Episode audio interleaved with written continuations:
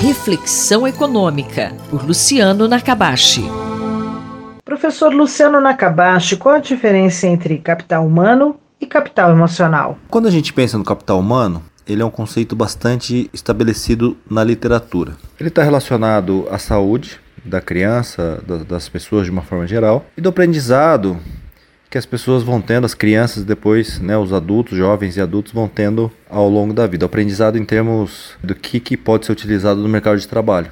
Que a gente aprende na escola, depois na faculdade, quando a gente está trabalhando a experiência, né, o aprendizado que a gente tem ali realizando o trabalho faz parte do capital humano e treinamentos que se tenha no trabalho.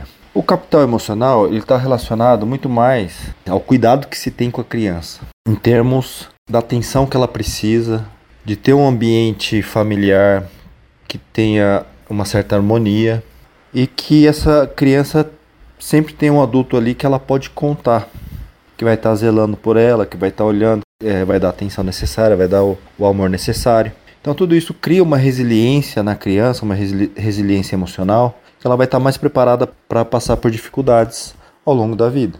Ela vai conseguir aprender com mais facilidade, né? O cérebro dela vai ter tal formação que ela vai ter mais facilidade para aprender.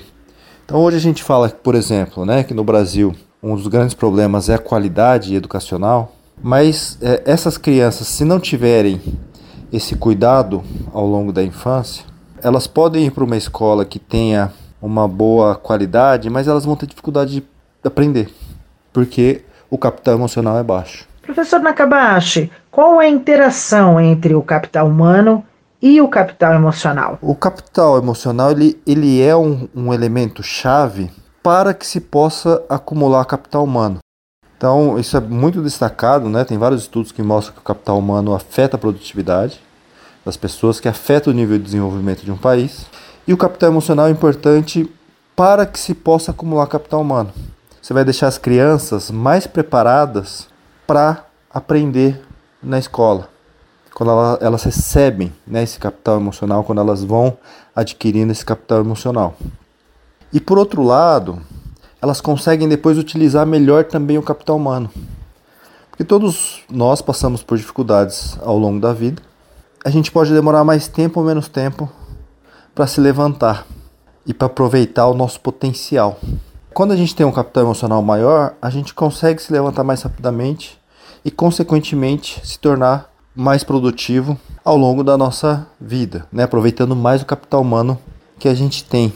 Então está relacionado muito essa questão né, do capital emocional de aproveitar e ficar mais próximo do potencial que se tem. A pessoa fica mais próxima do potencial produtivo dela.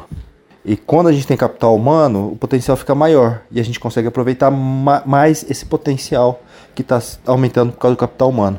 Porque a gente é mais resiliente, a gente consegue ficar sempre mais próximo da nossa capacidade. Então, quando a gente pensa, por exemplo, né, só dar um exemplo, quando tem muita pobreza, um ambiente familiar muito desestruturado, vários traumas que ocorrem na infância, né, isso afeta o capital emocional e você acaba, a, a, a, sociedade de uma forma geral acaba não aproveitando todo esse potencial que tem, ainda mais quando existe um sistema educacional que também não tem qualidade. Então as duas coisas acabam é, sendo muito baixas e essas pessoas que, que estão na pobreza tendem a permanecer na pobreza, não só porque o capital humano é mais baixo, mas porque o capital emocional também é mais baixo. Eu sou Sandra Capomatto, você ouviu o professor Luciano Nakabashi.